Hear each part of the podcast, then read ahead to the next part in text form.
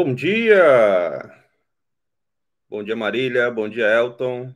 Tudo bem com vocês? Bom dia. Bom dia. Tudo ótimo com vocês? Não, tudo bem. E hoje a gente tem, um, tem uma jornada que será resumida em, em uma hora, mais ou menos. Mas o conteúdo e o tema está bem interessante. Estamos muito curiosos para entender um pouquinho sobre é, como foi essa virada de jogo. Mas vamos lá. Para quem está nos ouvindo agora, eu sou Alisson Laurentino, né? cearense, é, homem moreno, moreno, cabelo curto, a minha barba agora está curta, espero crescer novamente. Na foto, estou com uma blusa preta, é, num, num, num hub de inovação aqui em Fortaleza.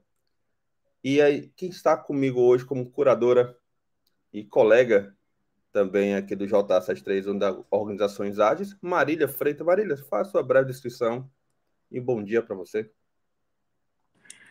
Bom dia, bom dia a todos. Me chamo Marília Freitas. Na foto eu estou numa viagem de casaco, tenho cabelo curto, preto, branca. Na foto estou de óculos. Vamos lá. Perfeito. Então, hoje como convidado. Né? Eu tenho a honra de tê-lo aqui também no, no, no, na, nas organizações Agens. Elton Chagas. Elton, antes de começar a puxar o tema, pode se apresentar, quem é o Elton Chagas e depois fazer sua breve descrição, audiodescrição. Bom dia a todos, é um prazer aqui novamente receber, participar de novo do Universo Ágil, né? E receber o convite aqui do Alisson, sempre um desafio. Bom, meu nome, para quem não me conhece, meu nome é Elton, sou agilista, trabalho hoje na MJV estou alocado na Bradesco Seguros. Aí na foto, é, tô com a mão no queixo, homem branco, cabelo castanho claro, cheio, olhos aí castanho claro, estilo assim japonês, um olho pequeno, né?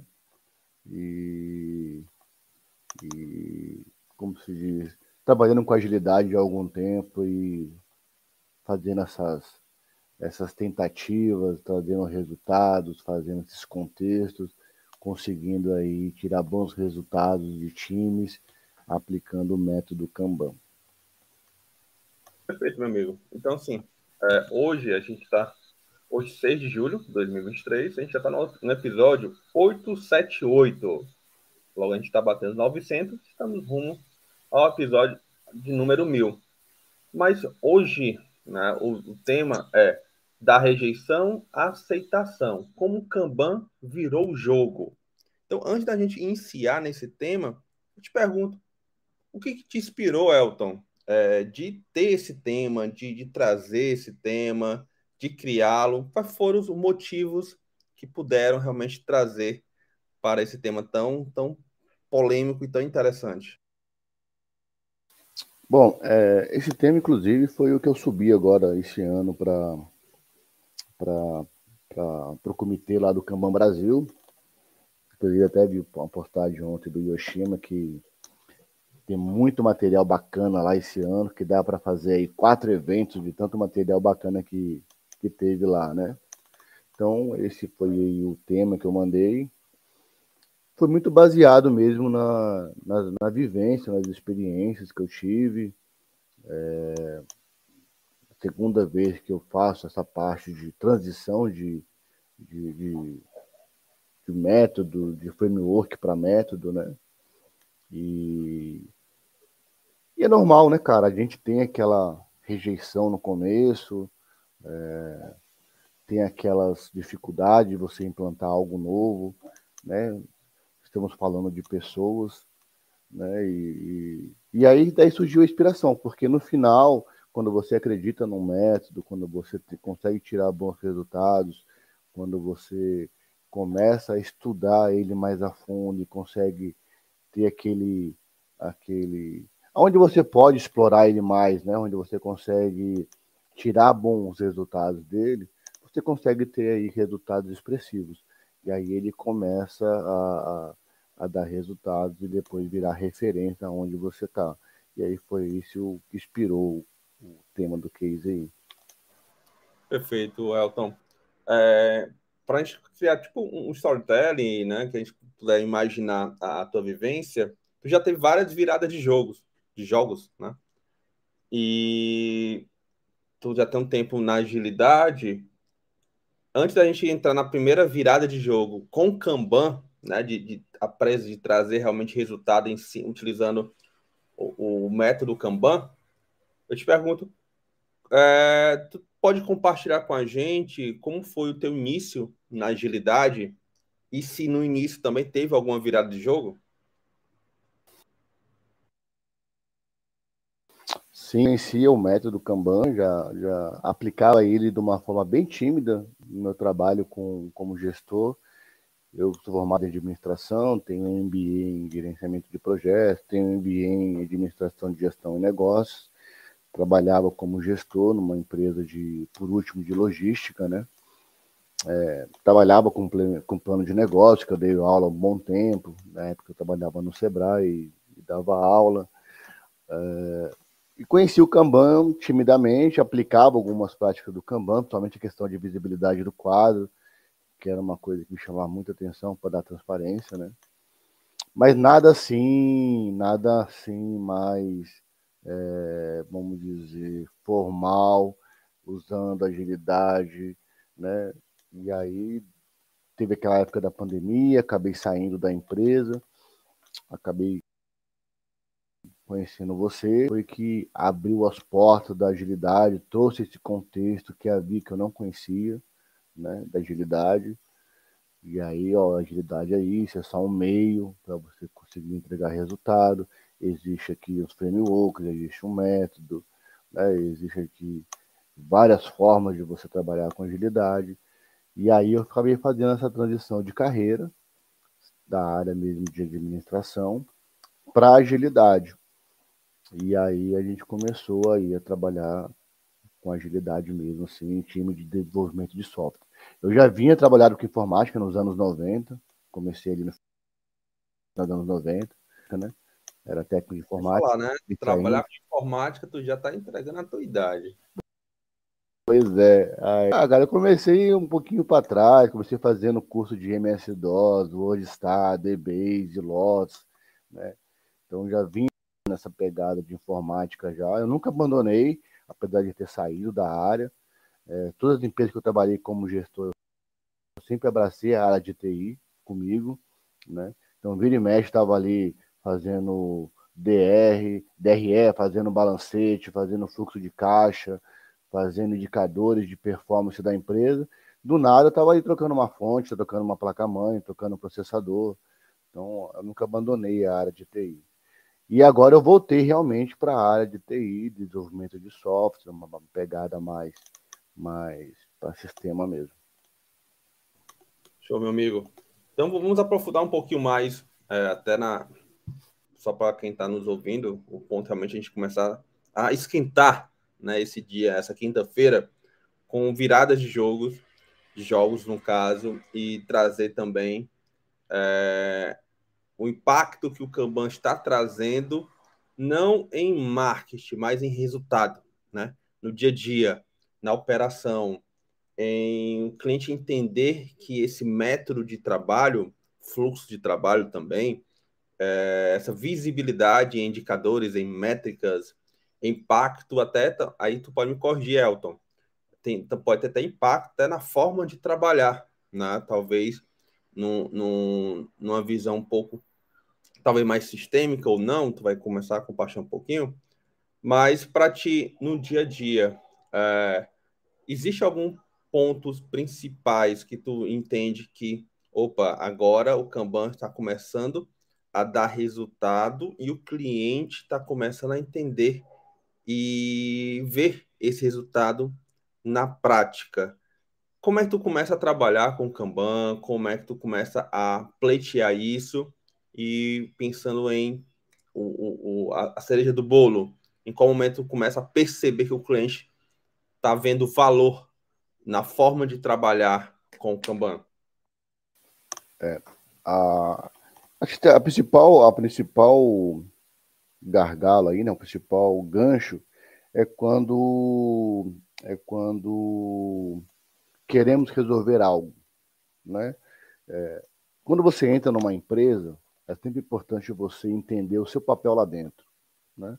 Você está sendo contratado para trabalhar numa empresa e eles querem algo de ti, né? Então, quando eu entrei por última hora na Bradesco, eu sentei com o líder de célula, sentei com o gerente de célula e perguntei o que, que eles queriam do meu trabalho, o que, que eles queriam resolver. E eles foram bem claros que eles achavam que o time poderia entregar mais, que o time tinha capacidade de entregar mais. Então, a partir dessa, desse tema, a partir desse item, desse problema, né, teoricamente, você começa a analisar cenários. Então, você começa a analisar a cultura do time, o ambiente que está inserido, você começa a olhar as práticas que aquele time está tá trabalhando, o que, que eles estão fazendo de prática, e você começa a analisar resultados. Né? Isso é muito a mandala do KMM. Né? Então, cultura, prática de resultados. É o primeiro caminho para você começar a analisar.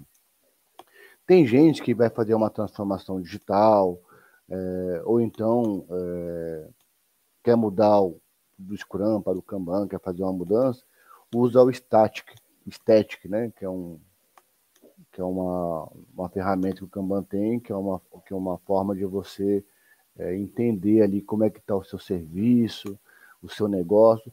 Eu, eu faço muito um paralelo que é muito parecido com plano de negócio, né? Então, o estático o pessoal usa também, pode fazer ele, você pode iniciar por ele também. Então, eu faço isso, eu analiso, faço análise de cenário, análise de cultura, práticas de resultados. E a partir do momento que você começa a analisar, você vai conseguindo puxar algumas coisas, né? É, o time, você começa a trabalhar a cultura. O time lá, ah, estou sobrecarregado.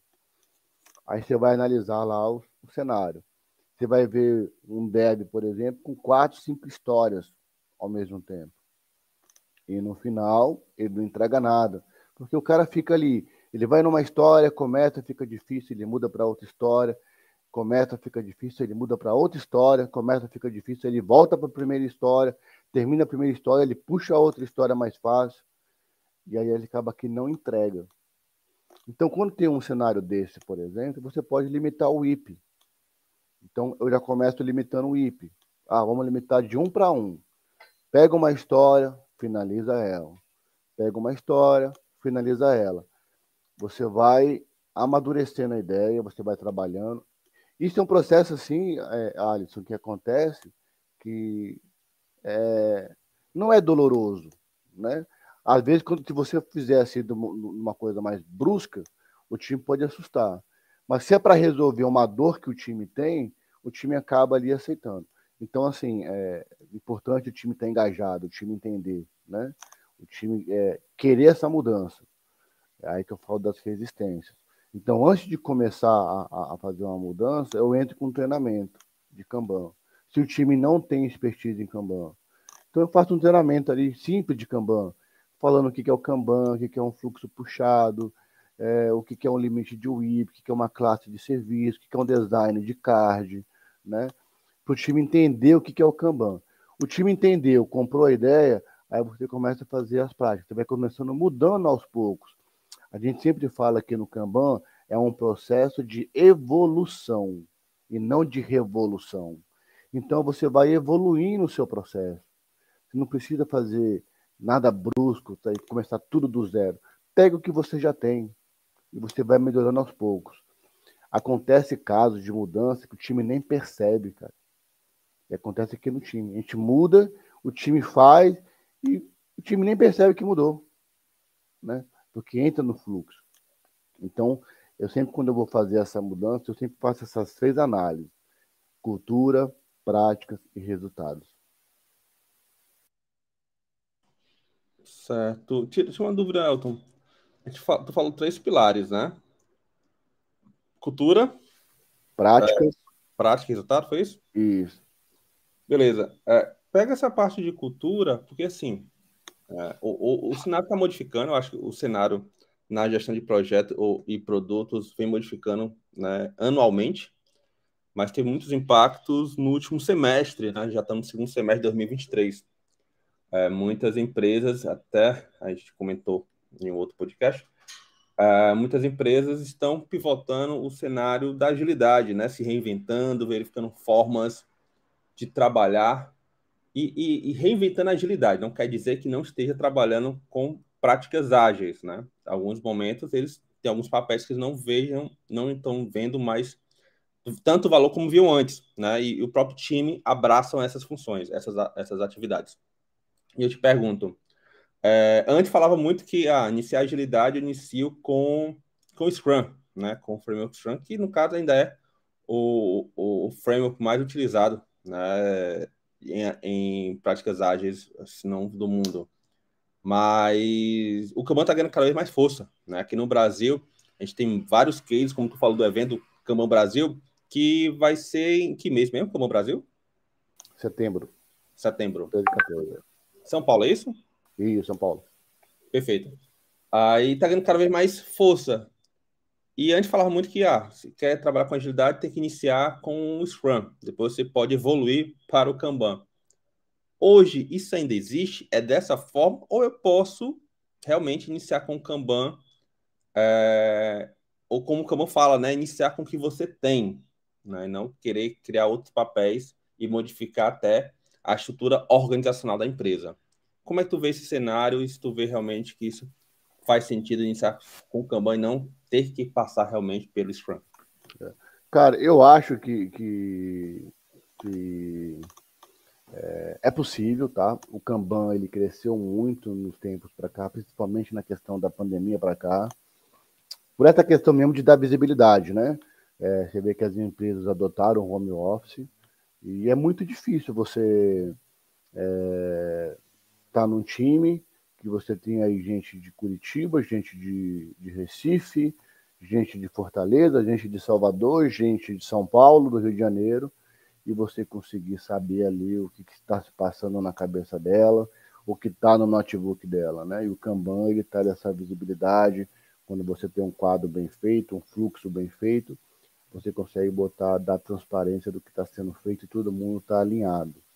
Então, isso é uma vantagem do Kanban. Então, por isso que o Kanban cresceu muito na minha visão. É, então, eu acho que é possível você iniciar pelo Kanban. É, não precisa começar pelo Scrum. Eu acho que vai muito também, Ayrton, da questão do cara que vai fazer a transformação, tá? Se você pegar um cara que ele, ele, ele, ele se sente mais confortável em usar o Scrum, ele vai usar o Scrum. Porque, ah, não, é um time novo, que eu preciso aqui botar a, as disciplinas do ágil, eu quero que ele entenda o que é uma daily, o que é uma review, o que é uma retro, eu preciso que esse time comece a, a entender e, e a, a, a, passar por todos esses passos para poder ganhar maturidade. É uma abordagem. Tá? Tem gente que vai precisar, não, prefiro fazer um Kanban, que eu trabalho aí focado em fluxo, não em pessoas. E, e aí eu já começo a dar mais visibilidade, transparência, né? E, e já coloco todo mundo junto ali num fluxo unificado, se tiver vários projetos. Então, é, eu acho que depende muito do contexto da empresa, do cenário da empresa e de quem vai fazer essa transformação digital. Porque se você pegar um cara que está confortável em usar Scrum, ele vai usar o Scrum. Se você pega um cara que está confortável em usar Kanban, ele vai usar Kanban. Isso é, isso é lógico, né? Não é uma questão de dizer, ah, o Scrum é melhor do que o Kanban, não. É questão de que o cara está confortável e consegue tirar as melhores, os melhores resultados dessa ferramenta. Show, meu amigo. Eu vou, vou puxar, cutucar um pouquinho a Marília, né? Tá bem caladinha aí. E, e é muito nesse ponto de trazer a Marília nesse universo da agilidade. E todo mundo fala muito de Kanban, de gestão à vista e tudo. E como a Maria está estudando agilidade, sempre tem dúvidas e é normal. E, é, e é bom ter essas visões também diferentes para a gente sair até do, do, do não do básico, né, do, mas do nosso ambiente. Marília, te puxar um pouquinho, perguntando até para o Elton, já que tu conhece também o Elton, ele faz parte da nossa da rede de relacionamento, de amizades. Mas traz algum apontamento que tu gosta de saber dele? De alguma prática, do que ele pode estar tá fazendo, do que está estudando?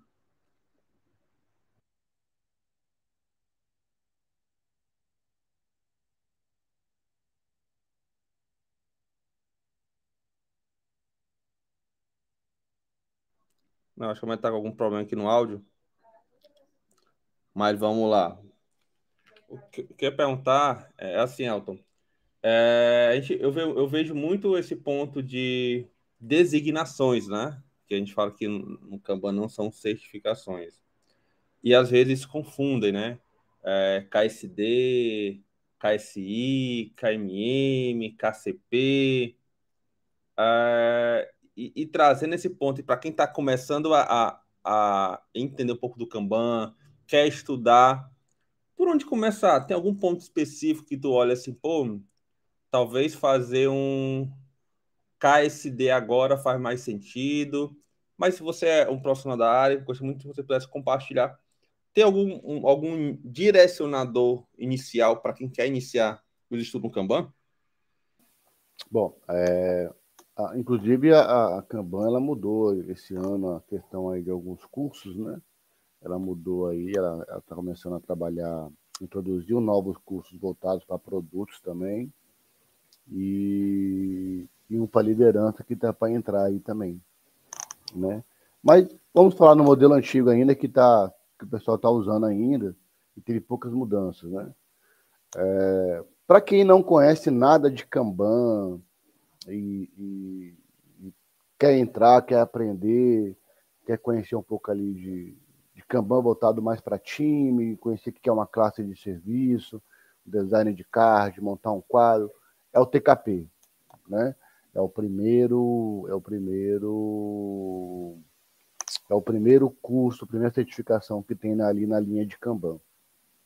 Esse é o mais indicado. Se você já trabalha com Kanban, se você já conhece ali né, as práticas, o que é um limite de WIP, é, algumas métricas, né, cycle time, lead time, é, enfim, o CFD, consegue analisar um CFD, já pode partir para um, um, um KMP, que aí é o KSD e o KSI, né? É, porque é o mais avançado, ele já vai trabalhar um pouco mais a questão de métricas, a questão mais de design de card, né, de fluxo, de quadro, né, de algumas cerimônias mais avançadas, né? Então a gente já recomenda fazer o KMP. Se você já tem ali um, um Kanban mais avançado, já passou pelo TKP, já passou pelo, pelo, pelo KMP, aí a, a, a próxima seria o KCP, que aí você vai usar o KMM, que é o modelo do Kanban, que utiliza ali a questão de você fazer uma análise de maturidade de times, né? De você trabalhar a maturidade de time, de você é, é, identificar algumas práticas, alguns gargalos. Tem até um mapa do KMM que ele ajuda bastante nessa questão de você fazer essa análise, né? De como é que você está hoje, como é que está a sua organização. Dependendo do, do teu time, se ele for algo bem específico, você pode também aplicar o KMM dentro do teu time mas ele é focado mais para dentro da organização, né? E aí você pode fazer o KMM e tem o coach também de Kanban, que é justamente para ensinar você a quebrar essas resistências que vem, né, que acontece.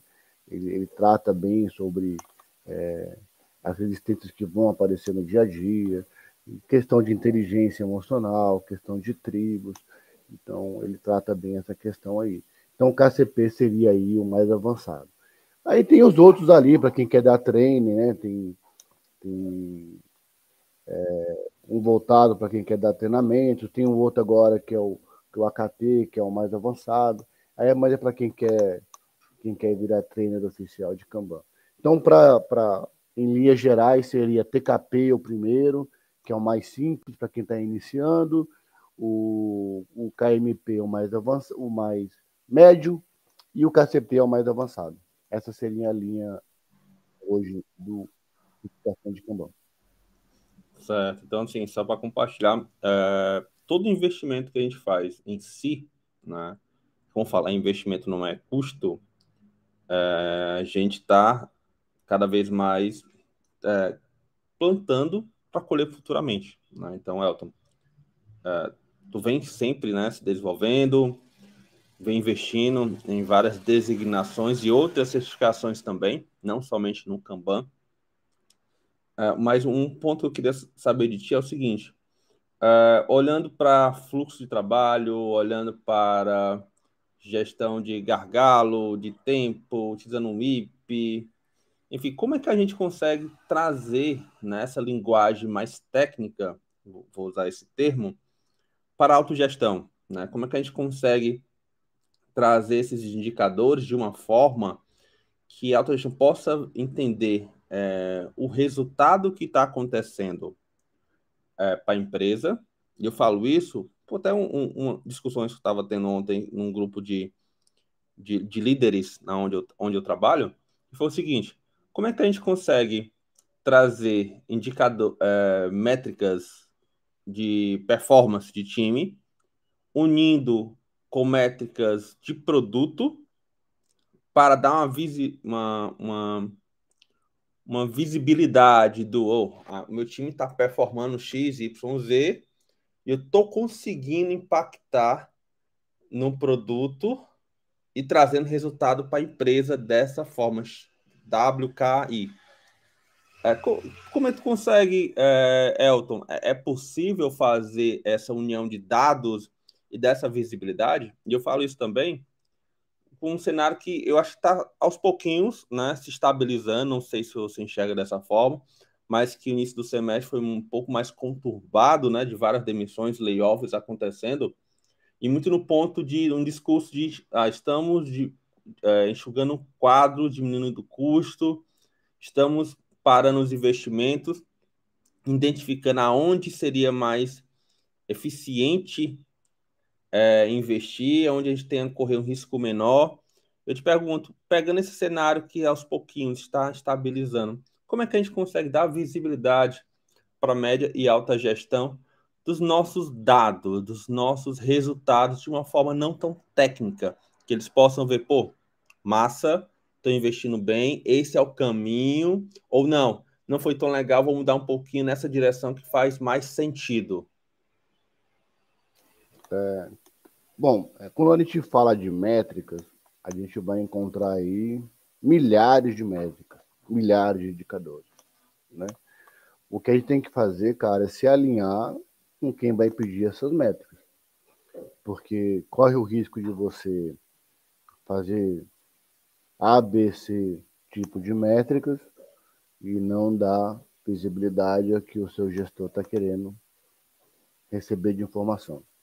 Então, o primeiro passo é você se alinhar com ele. Né? Eu faço várias métricas aqui para mim, que algumas métricas eu nem passo para eles.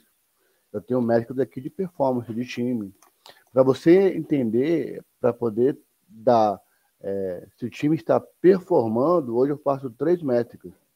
E das três métricas eu faço uma análise, eu posso dizer se o time está performando ou não, para poder chegar no resultado. Né?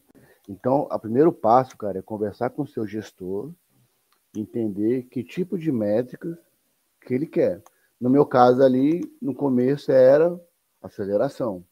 Então eu levo métricas para ele trazendo esses números. Então, quando nós entramos, o time a cada três semanas, né? Porque aqui a gente ainda usa é, o safe por trás e tem aquela burocracia de você usar a cada três semanas uma sprint. Então, uma sprint, três semanas, o time entregava cinco histórias. Depois que a gente começou a implantar o Kanban, em três meses de trabalho, passou a entregar oito. Depois de um ano, hoje, o time está entregando quase onze. Então, essas métricas de performance, de velocidade, eu estou sempre entregando para eles, porque é o que eles me pediram. Né? É, com relação à lucratividade, é, questão de, de, de, valor agregado, né? Eu, eu, faço, mas assim, não é uma coisa que é, eles me pedem. É, eu já confrontei, por exemplo, me perguntar, ah, o time tem uma percepção, alguém, né, uma pessoa falou, ah, tem uma percepção que a gente está entregando um, menos do que o ano passado. Eu falei, legal. Baseado em quê? Aí a pessoa me trouxe os dados que o time estava entregando menos. Aí foi, concordo com você que esses dados aqui é, bate. Agora, eu queria saber, já na, puxando a área de negócio, o que a gente entregou do ano passado, quantos reais deu de lucro, e o que a gente entregou em 2023, que foi menos, né? Quantos reais deu de lucro? Então, isso é muito também questão de feeling, Alisson, de gestão. Porque, às vezes, uma pessoa, um líder, vai te questionar e você tem que saber reargumentar. Se você não souber argumentar, você vai ficar sem resposta. Então, é importante você ter seus números, importante conhecer seus números, para que você, uma hora seja questionado, você consegue é, puxar e consegue fazer um paralelo do que, que é importante ou não. Porque às vezes você está entregando menos, mas a nível de lucro para a empresa é muito maior. Isso eu sei porque eu estou aqui no dia a dia e nós entregamos um produto que foi inaugurado na época de férias, que foi o produto viagem, que eu tenho certeza absoluta que ele deu muito lucro. Mais do que o produto do ano passado. Então, por isso que eu, eu joguei essa. Eu conheço meu time e eu conheço meus números.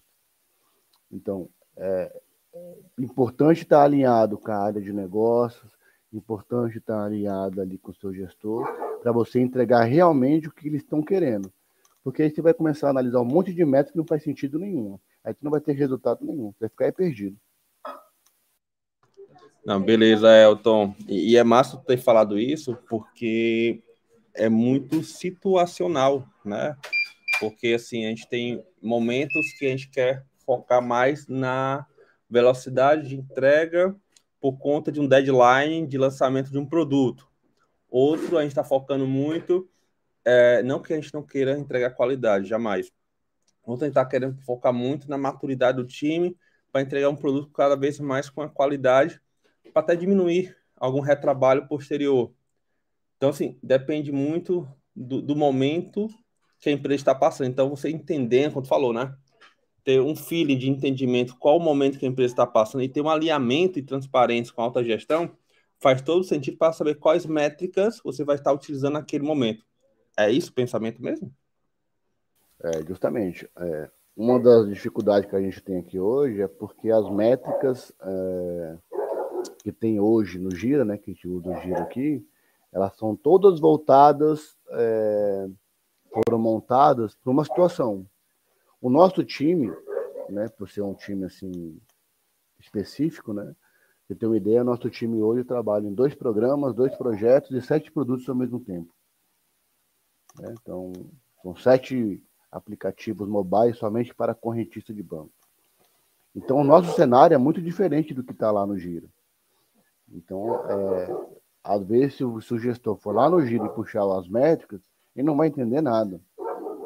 Então, por isso que está sempre tá alinhado com ele para poder passar esses números. Né? É, é, eu tive uma, uma, uma reunião mês passado, né? É, que você falou de situação, né? Aqui o pessoal olha muito a questão de épico, né? Ah, nós entregamos muito épico, nós entregamos pouco épico. E o nosso pessoal que analisa dados só considera histórias para poder entrar nas médicas. Eles não consideram subtarefa, solução técnica, não funcional, nova funcionalidade, que são cards que fazem parte dentro de um épico ou dentro de uma história. Eles só olham a história em si. E eu tenho funcionários hoje aqui, aí por isso a importância do Kanban. Eu tenho funcionários, como por exemplo, uma menina que trabalha comigo, que é de design, que ele é, cara, menina trabalha, entrega, criativa, inteligente. E tinha um arquiteto que acabou saindo agora, que eles não trabalham com histórias, eles trabalham com tarefas sobre tarefas, não funcional, solução técnica, nova funcionalidade. Então, se eu for analisar como é que está o Gira hoje, é, essas pessoas não, não, não, não existem para o Bradesco. Por causa que só o Bradesco só enxerga histórias. Elas não trabalham. Elas, eu não consigo dar visibilidade se for só o Gira.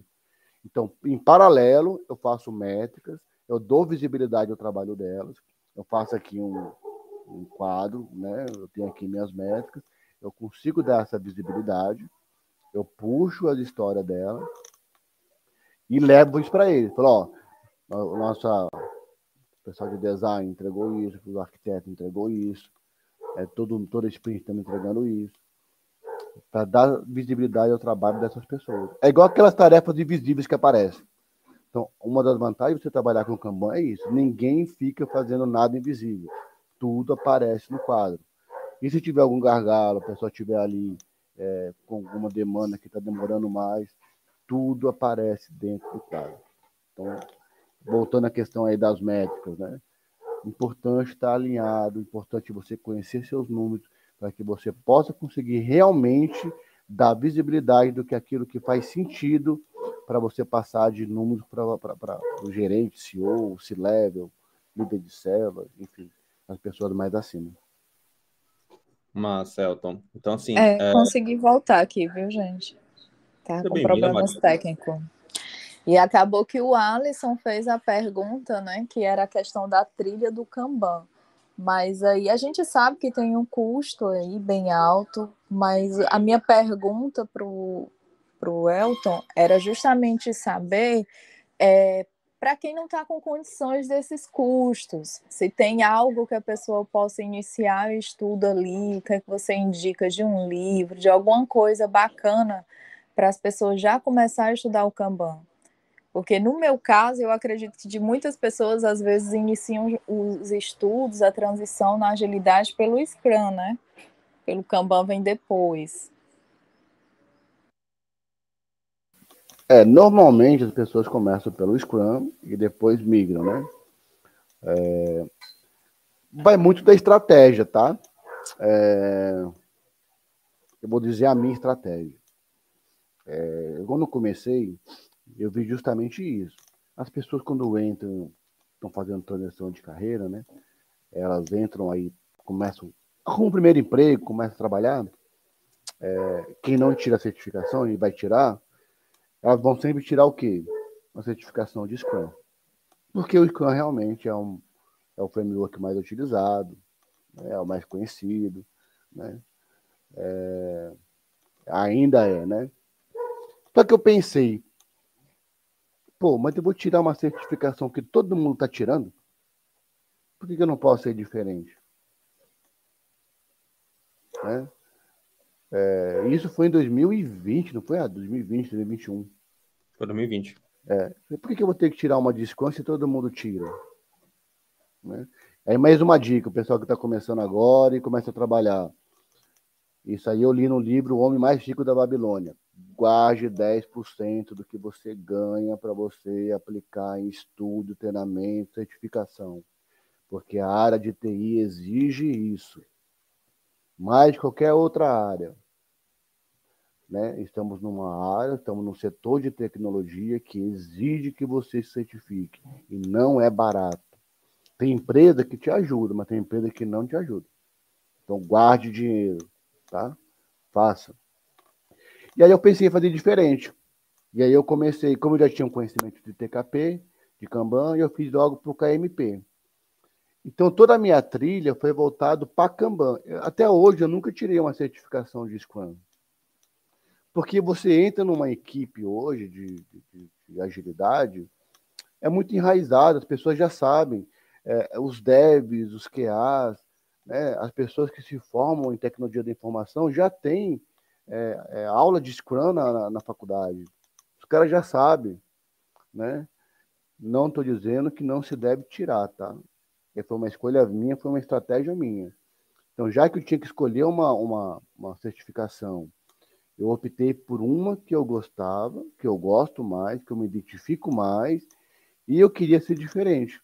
E já estudando o mercado de Kanban, eu via que tinha um crescimento, eu gostei da questão da visibilidade da pandemia. Né? Eu sempre ficava perturbando o Arthur. Arthur, como é que eu vou fazer uma reunião, cara, pelo, pelo computador, pelo, pelo, pelo notebook? Acostumado ali botar 80 pessoas na sala e fazer uma reunião. É totalmente diferente quando você faz pelo home office, pelo notebook. Ali você está durante o dia, você conhece as pessoas, você vê ali o olho no olho, né? Eu acho como é que é isso, né? Era uma dor que eu tinha. Então, assim, voltando para a questão. É questão de estratégia, tá, Marília?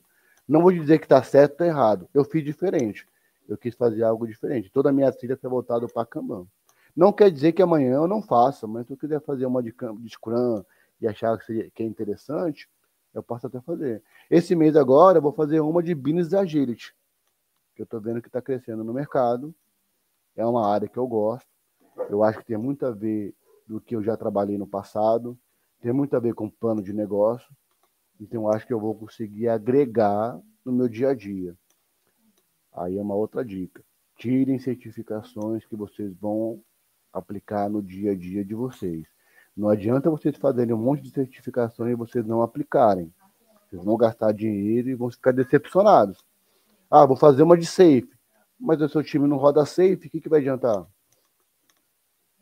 Ah, vou tirar uma de Scrum. Ah, o time só roda Kanban, o que, que adianta? Ah, vou fazer uma de Kanban. Ah, o time só roda de Scrum. Então, analisa a situação também. É uma boa. Ué, tu falou um ponto muito importante e que eu já passei por isso. Entendeu? tirei algumas certificações e não pude utilizar. Não é nenhum ponto de, ah, só vou estudar o que eu estou aplicando hoje, porque eu porque em motivos. Então, o que, que eu tinha, minha estratégia? Não. É, em relação de ágil em escala, está crescendo para caramba. Estou falando de uns três anos, há uns três anos. É, o Safe é um dos mais utilizados na minha concepção, que eu pensava e, e ainda penso ainda. Uh, então vou, vou estudar, tirei a SA né, do, do Safe, e no caso não pude, não consegui aplicar, né, N motivos. E é tanto que me inspirou, né? Ainda estou pensando se eu vou renovar ou não. Mas é muito nisso, você ter um investimento não somente financeiro, mas de tempo, né? E você não aplicar. Né? Por mais que tenha comunidade, né? Eu fiz pelo AdaptWorks e no caso ele tem um grupo muito seleto e sempre tem, né, eventos, uh, compartilhar experiência, trazer a gente, algum ponto atualizar as informações. Mas teve outros também que eu investi e no caso não apliquei. Então é uma dica muito importante disso, de você ter uma estratégia do que você investir, mas só o estudo não adianta, né? Se você não aplicar, não colocar em prática muita parte do que você estudou vai ficar esquecido. É isso mesmo. É, acontece muito, né? É, eu tive sorte. Sorte não, eu vou dizer que foi estratégia mesmo, porque quando eu tirei o KMP, eu estava já pensando em fazer uma transição do Scrum para o Kanban, e aí já pensando... Foi sorte porque a gente estava se planejando lá dentro do time de assumir um time eu tinha entrado, ia passar dois meses, então planejamento em em dois meses tirar, entrar, assumir o time. Só que aí o Agilita saiu na semana seguinte. Né? Então acabou sendo uma sorte aí de eu ter que assumir um time logo e aí antecipou aí o processo de certificação. Aí eu tirei o, o KMP e já apliquei no time que eu estava com a ideia de fazer uma transição para Kanban. Só que é, eu tinha a primeira resistência. O Pio não queria. Né?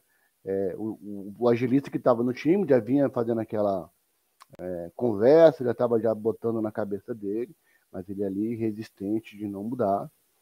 É, e aí eu peguei ali alguns gargalos que ele insights ali, algumas reclamações dele, e foi o ponto chave para falar, ó, agora acho que é hora de fazer. Vamos fazer? Aí ele topou, mudamos, fizemos uma transição. Lá na empresa não se usa mais o termo agilidade, né? Não tem mais agilista mas eles continuam usando o Kanban até hoje. Então, uma coisa que deu certo. E o KMP, é, o KCP eu fiz, já pensando em, em adquirir mais, mais maturidade, trabalhar mais a questão de, de maturidade de time, de prática, de alavancar, elevar, que é uma coisa mais avançada. E aí eu acabei entrando aí na Bradesco, e aí, cara, foi o divisor de águas, porque o KMM, o KCP, para mim, de todos que eu fiz até agora, de, de certificações, foi é o que eu recomendo assim para quem está ali no nível mais amadurecido de Kanban, faça. Eu sei que é caro, não é barato, é um curso caro, mas foi um divisor de águas assim e me ajuda muito até hoje. Sempre que eu posso, dou uma olhadinha lá no material, dou uma olhadinha na tabela e é o que me ajuda a fazer ali as mudanças para o time conseguir bons resultados. Massa, meu amigo. É, a gente tá daqui, tem uns 15 minutinhos ainda, mais para a gente trocar algumas ideias sobre sobre gaps, sobre problemas, sobre qual foi as maiores dificuldades que você já teve nesse percurso trabalhando com Kanban. Resistências, resistência de PO, resistência de time, né? Eu tive resistência mesmo de pessoas, cara, porque faz parte do processo. Você mexe com a zona de conforto das pessoas, né? Então, é, tem essas resistências. Então, tive na primeira empresa, tive na segunda empresa. Na segunda empresa foi até maior, né? Que a, que a primeira. Então, essas as resistências realmente são, são mais, mais complexas. Eu tive resistência aí do PO, tive resistência do time, tive resistência da metodologia do Bradesco. Hoje a minha célula é a única célula que roda Kanban. E, eu, e, e foi três ambientes, tijolada, facada, pedrada, e para poder se manter ali, a gente só conseguiu depois que conseguiu trazer resultados, e aí o gerente de célula comprou a briga, o líder de célula também, o time começou a comprar briga, de querer, de gostou do método, né? E, e aí o time roda hoje, cara. Eu vejo assim, ah, algumas discussões, cada vez eu participo de alguns, alguns reuniões de outros SMs, agilistas, é, discussões que a gente não tem, cara. O pessoal gastando energia, é, é, discutindo com o PO se cabe ou não dentro, história dentro da sprint. É, às vezes é, mexe muito com ego de, de PO, super-herói, sabe? É, ah, não posso colocar mais porque não vou conseguir entregar na sprint. A gente não tem nada disso, a gente trabalha num sistema puxado. É, pô, tem que entregar? Tem que entregar. Coloca no nosso backlog de desejos. Tem que entregar. Expedite, é prioridade. Puxa. Né? Ah, temos que entregar em três semanas. Opa, peraí, aí tem que negociar aqui. A gente sabe que nosso time tem capacidade de entregar 10 histórias. Se você vir com 20 histórias, o time não vai conseguir entregar. Aí é negociação. Né? Então, é, a gente consegue, com o Kanban, resolver algumas, algumas é, é, discussões, alguns debates que gastam muita energia. E no, no final, cara, só prejudica o time. Né? Mas as resistências aí foram os maiores problemas. Aí. Beleza, meu amigo. É, eu penso o seguinte: a gente fala muito, a gente começa a, a dar mais visibilidade transparência de, de problemas que aconteceram. Eu não estou falando de resistência, eu estou falando mais do ponto de, de obstáculos que possam acontecer também. Só um, só um segundo.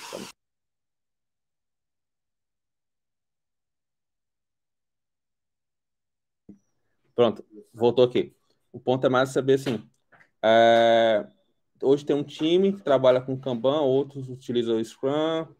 É, você tudo começa a, a, padronizar até nos times de Kanban um board específico. Estou falando realmente de, de, ferramentas, independente se é o Gira, se é a Azure DevOps, é, se é alguma outra ferramenta de mercado. Mas cada time tem um board específico. Se não, é, tu padroniza e o que, é que tu leva em conta para criar um board que faça sentido para os times? Bom, a, a ferramenta oficial da empresa é o giro, né? Então tá todo mundo ali inserido dentro do giro. É, a, a, discussão às vezes ali é porque o gira ele não te dá todas as ferramentas ali para você conseguir uma boa visualização. Aí eu faço um espelho do que a gente tem no gira, eu faço tudo no mural. Então eu uso um, que nem o Yoshima, né? Até brinca, é um Kanban pirata. Então eu tenho ali um backupzinho, é onde eu faço minhas análises, é onde eu vejo ali os gargalos, é onde eu faço as minhas métricas, né? Coisa que eu não consigo ali tirar dentro do gira, eu faço dentro do mural. No começo do, da, da, dessa, desse processo de evolução, eu até abri para o time, tá? O mural, o pessoal vê o mural, dá visibilidade do mural, para ver como é que ia ficar, design de card e tal. Depois que a gente conseguiu mudar algumas coisas no Gira, nós voltamos para o Gira e eu tirei o mural. Hoje só eu que mudo. Eu deixo lá, se o pessoal quiser consultar tal. Mas a ferramenta oficial da empresa é o Gira. Porém, eu uso outras ferramentas. Eu uso o mural que me ajuda aí a tomar decisões para poder ajudar o time aí na, na questão da federação. Show, meu amigo. É, a gente está chegando na reta final e gostaria muito de ponto que a Marília falou, né, de tu dar algumas dicas para começar, por onde começar. Mas eu vejo também tudo nas redes sociais, muito trazendo visibilidade e ajudar para quem está em transição de carreira, né? Eu acho que também faz parte do teu perfil, né? Ajudar quem está iniciando, como uma vez já te ajudaram também no seu início de carreira.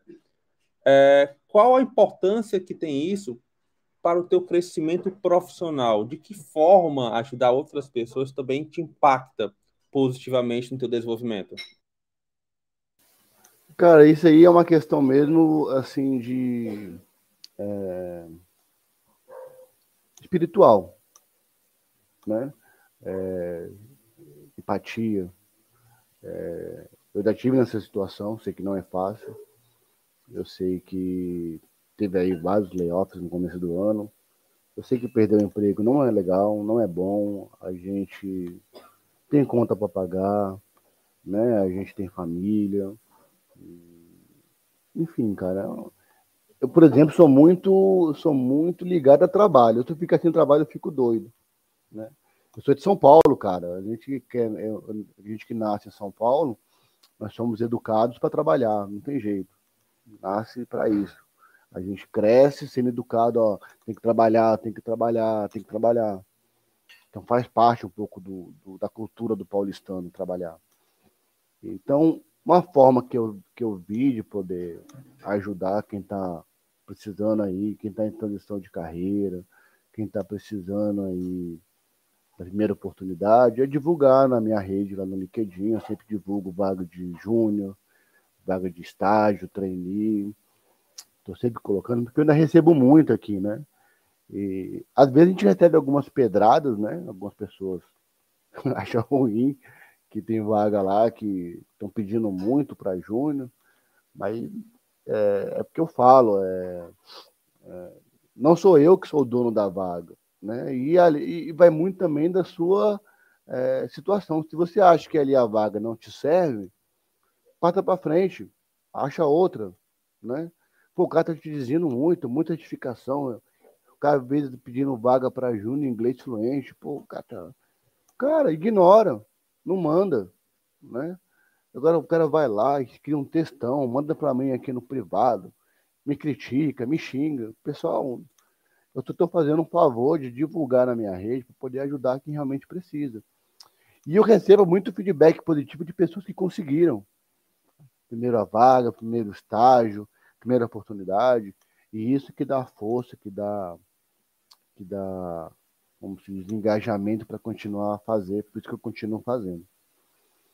Fora isso, Alisson, eu sempre coloco lá no meu LinkedIn alguns temas, alguns cursos que eu vejo de graça, palestras, sempre divulgando.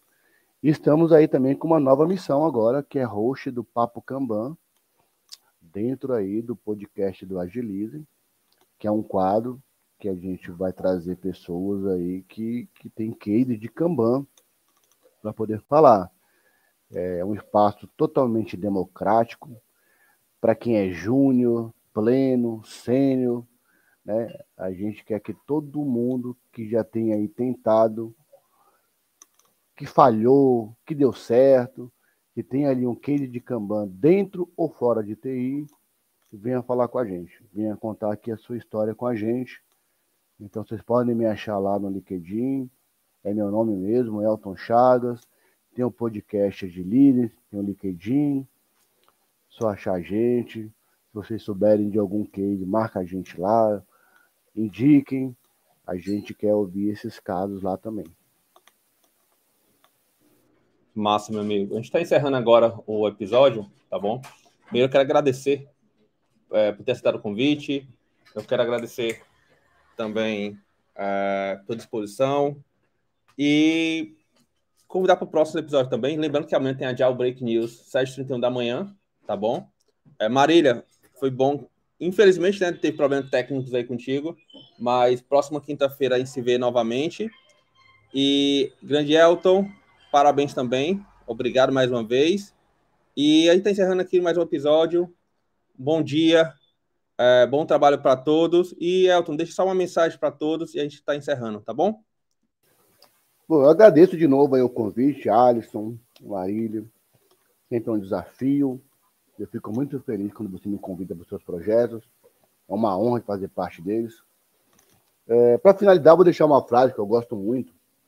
Que eu sempre, quando eu participo de podcast, palestra, treinamento, eu sempre gosto de deixar ela. Então, é uma frase que impactou quando eu trabalhava no Sebrae. E e eu aprendi que é tu te tornas eternamente responsável por aquilo que cativas do Pequeno Príncipe, Antoine de Saint-Exupéry, né? Então, só depende da gente. Se você cativar coisas boas, você terá coisas boas. Se você cativar coisas ruins, terá coisas ruins. Então, faça por onde, busque por onde, seja proativo, seja inteligente, seja criativo, faça a diferença não espere por ninguém, né? Pessoal, meu LinkedIn está aí. Se vocês quiserem bater papo, puxar assunto, pedir indicações, pedir ajuda, estou sempre disponível. Precisando, é só chamar. Tá bom, então obrigado. Bom dia a todos. A gente se vê na próxima quinta-feira. Lembrando que amanhã tem a Dial Break News 7h31 da manhã. Tá bom?